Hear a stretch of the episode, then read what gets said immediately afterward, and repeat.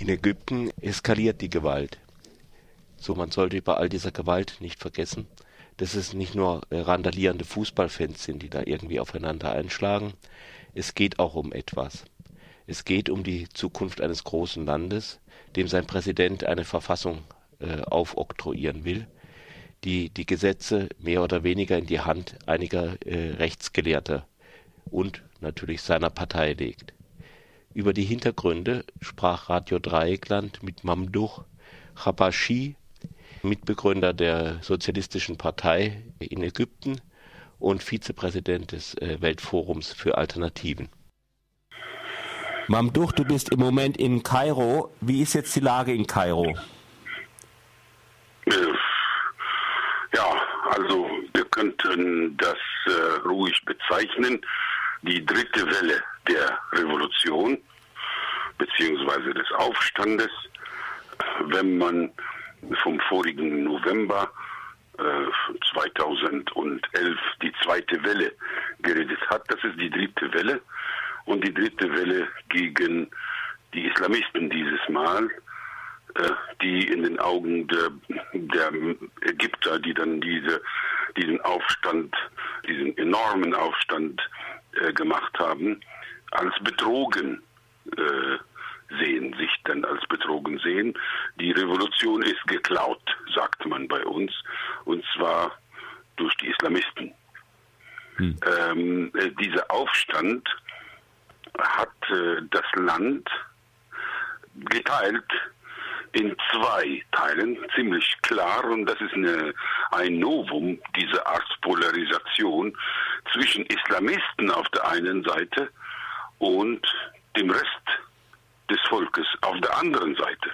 Das heißt, zum ersten Mal gibt es jetzt eine Koalition, die sich angereiht hat hinter der Forderung gegen die Islamisten und gegen Mursi und gegen sein, sein äh, Referendum und äh, Verfassung und seine Verfassungserklärung, äh, das sind Liberale, Konservative, Nationalisten, auch Reste vom alten Regime und Linke, alle zusammen sind gegen die Islamisten im Augenblick.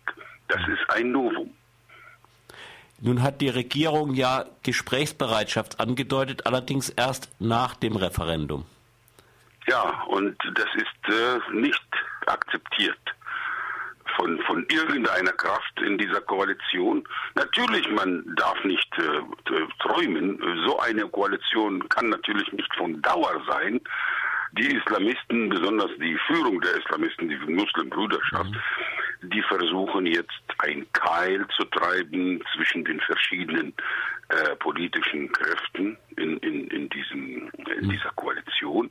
Sie versuchen Risse zu, äh, zu erweitern und äh, sie versuchen äh, bestimmte Schwachstellen zu bestechen, damit sie dann aus dieser Koalition rauskommen. Nun aber die Stärke dieser Koalition sieht man äh, einfach untermauert durch den Druck von der Straße. Der Druck der Straße steigt Tag für Tag. Tendenz steigend und nicht fallend.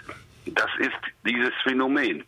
Zum ersten Mal in unserer Geschichte wird die Frage der Säkularisation des Landes nicht nur unter der Elite diskutiert, sondern einfach äh, in, in den Massen und in allen Medien und, und alle Leute nehmen teil daran. Vor allem die normalen Muslime, ne, die sich jetzt als, als bedroht fühlen. Die sagen also, ja, wir sind nicht weniger äh, religiös oder weniger fromm als, als diese Leute. Ne? Und die erkennen jetzt langsam die Heuchelei, der, der, der heuchlerische Inhalt deren Aussagen. Und das ist natürlich auch ein, ein Phänomen und ein Novum. Ja, gibt es aber die, gibt es eine Langstreitstrategie? Ich denke, die werden das Referendum irgendwie abhalten, wie solche Referenden ja normalerweise abgehen. Die Regierung legt was vor, das Volk hat keine, sieht keine echte Alternative, ihm wird keine Alternative geboten und dann sagen sich die Leute, naja, äh, wir wissen nicht genau, was wird, aber jedenfalls soll, soll endlich mal Ruhe sein und stimmen dafür. Wäre sowas möglich? Natürlich ist das möglich, aber die Zeiten haben sich geändert. Das erste Experiment mit so einem Referendum mhm. war mit dem, äh, mit, der, mit dem Referendum über äh, die Verfassungsänderungen oder die Änderung von neuen Artikeln in der ersten Verfassung von 71. Äh, dieses Referendum fand statt am 19. Äh, März 2011 mhm. und hatte natürlich die Aufgabe, diese geballte Masse an Menschen, die dann richtig mit einer Stimme gesprochen hat gegen das Mubarak-Regime, äh, zu, äh, zu spalten und zu teilen. Ne? Und das Referendum hat seine Aufgabe erfüllt in dem Sinne. Damals war der Militärrat an der Macht und deswegen, nachdem das Referendum äh, erledigt wurde und nachdem sie das Ergebnis bekommen haben, was sie hatten, äh, nämlich 77 zu 23 Prozent, 77 mhm. dafür und 23 dagegen, und nachdem sie das Land durch natürlich die Islamisten damals geteilt haben zu Gläubige und Ungläubige, oder wie man dann mit den Termini de, de, des Mittelalters äh, Christen und Antichristen mhm. äh, äh, geteilt haben, äh, hat das der Militärrat äh, drei Wochen später das Ganze einfach äh, gestrichen und eine ganz andere Verfassungserklärung erlassen. Mhm. Und das Referendum war null und nichtig. Das heißt, die Aufgabe war, äh, das, die Bevölkerung die, und die, die, die Massenbewegung zu teilen. Dieses Mal hat das Referendum eine ganz andere Aufgabe, nämlich die Mittel äh, als Mittel zu dienen für die Manifesti Manifestierung und Zementierung der islamischen Macht mhm. und die Gründung eines islamischen Staates, ähm, und einfach Ägypten äh, herauskatapultieren aus, aus dieser modernen Zeit in wirklich in das tiefste Mittelalter und eine andere Diktatur zu errichten, die wahrscheinlich viel schlimmer als die Mubarak-Diktatur. Äh, vom Inhalt gar keinen Unterschied, denn sie äh, äh, verfolgen nach wie vor genau dieselbe Wirtschaftspolitik, neoliberal par excellence, abhängig und äh, von, von dem Westen und von den Vereinigten Staaten undienlich äh, äh wie der Mubarak und noch mehr. Äh, das, nur mit, mit, ja, mit ja. religiösem und, na, Hintergrund. Ah, ja? Du sagst, dass eine religiöse Diktatur praktisch bevorsteht. Ja. An welchen Teilen des Referendums kannst du das festmachen? An, an des Referendums, nicht des, der, der neuen Verfassung natürlich natürlich der Verfassungsentwurf, der jetzt vorliegt. Mhm. Ähm, das kann ich ziemlich äh, einfach bejahen und zwar an allen Artikeln, ohne Ausnahme. Es gibt keinen Artikel, den ich, äh, dem ich unterschreiben könnte.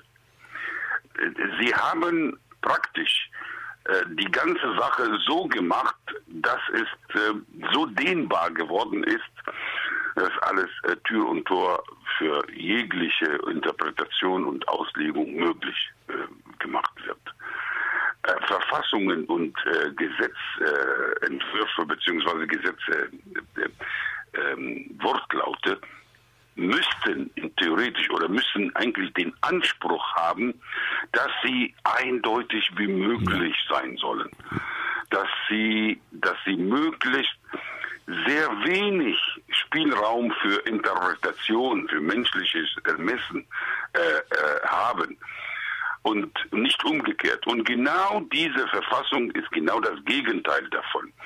Und in, auf allen Aspekten, ob das jetzt, äh, äh, wenn es um die Freiheiten geht oder wenn es um die sozialen Rechte geht oder, oder in jeder Hinsicht ist das ganz, ganz offen. Und da steht immer nach jedem Artikel so ein Satz, was bedeutet so viel wie äh, solange das sich nicht mit der mit der göttlichen Scharia äh, äh, stoßt oder sowas mhm. oder gegen gegen die göttliche Scharia verstößt, mhm. was eigentlich überhaupt keinen Sinn macht, denn es gibt nichts, was göttliche Scharia bedeutet, worauf sich die Leute geeinigt haben im Laufe der langen Aber Geschichte. Es, das heißt dann so, das, am, am, das letzte Wort hat dann jedenfalls ein Theologe, weil der Ganz weiß, genau. was Scharia sein soll. Ganz genau. Und daher auch diese, dieser unerbittliche Kampf der Islamisten gegen das Verfassungsgericht. Und das ist genau, was sie dann äh, einfach äh, weggeräumt haben wollen. Sie wollen kein Verfassungsgericht. Ein Verfassungsgericht hat normalerweise die Aufgabe, alle vom Parlament erlassenen Gesetze nach ihrer äh, Verfassungskonformität zu überprüfen. Und nun wollen sie das nicht und wollen das durch einen äh, Gelehrtenrat ersetzen. Und gelehrt bedeutet hier diese Theologen. Ne? Die werden natürlich nicht gewählt, sondern die werden von den Muslimbrüdern eingesetzt. Ne? Und sie würden dann die Aufgabe haben, sämtliche Gesetze ne, auf ihrer Konformität mit dem Islam zu überprüfen und nicht mit dem Gesetz oder mit der Verfassung. Ne? Und das ist eine Interpretationsfrage, ja, die ja praktisch ausschließlich auf menschlichem Ermessen liegt. Ne? Gibt es Überlegungen, das äh, Referendum zu boykottieren? Natürlich. Die Diskussion äh, bzw. die Debatte läuft seit äh, ungefähr äh, vier, fünf Tagen bei uns ganz heftig. Es gibt Leute, die der Meinung sind, durch Boykott kann man dieses äh, Referendum zum Fall bringen und andere sagen, nein, sie würden das auf jeden Fall fälschen äh, und äh, mit irgendeiner, ja, mit irgendeiner Beteiligung würden sie natürlich das durchboxen, wie sie das gemacht haben. Wir müssen teilnehmen und die Leute aufklären und so weiter. Ähm, beide Argumente haben ihre Begründung und haben auch ihre Logik. Ne? Äh, aber diese Diskussion ist noch nicht äh, beendet, noch nicht äh, geschlossen und ich glaube nicht, dass es auch so eine einzige Meinung gibt, geben wird in dieser Frage. Soweit das Gespräch mit äh, Mamdouh Habashi aus Kairo über die Lage im Ägypten und das Verfassungsreferendum.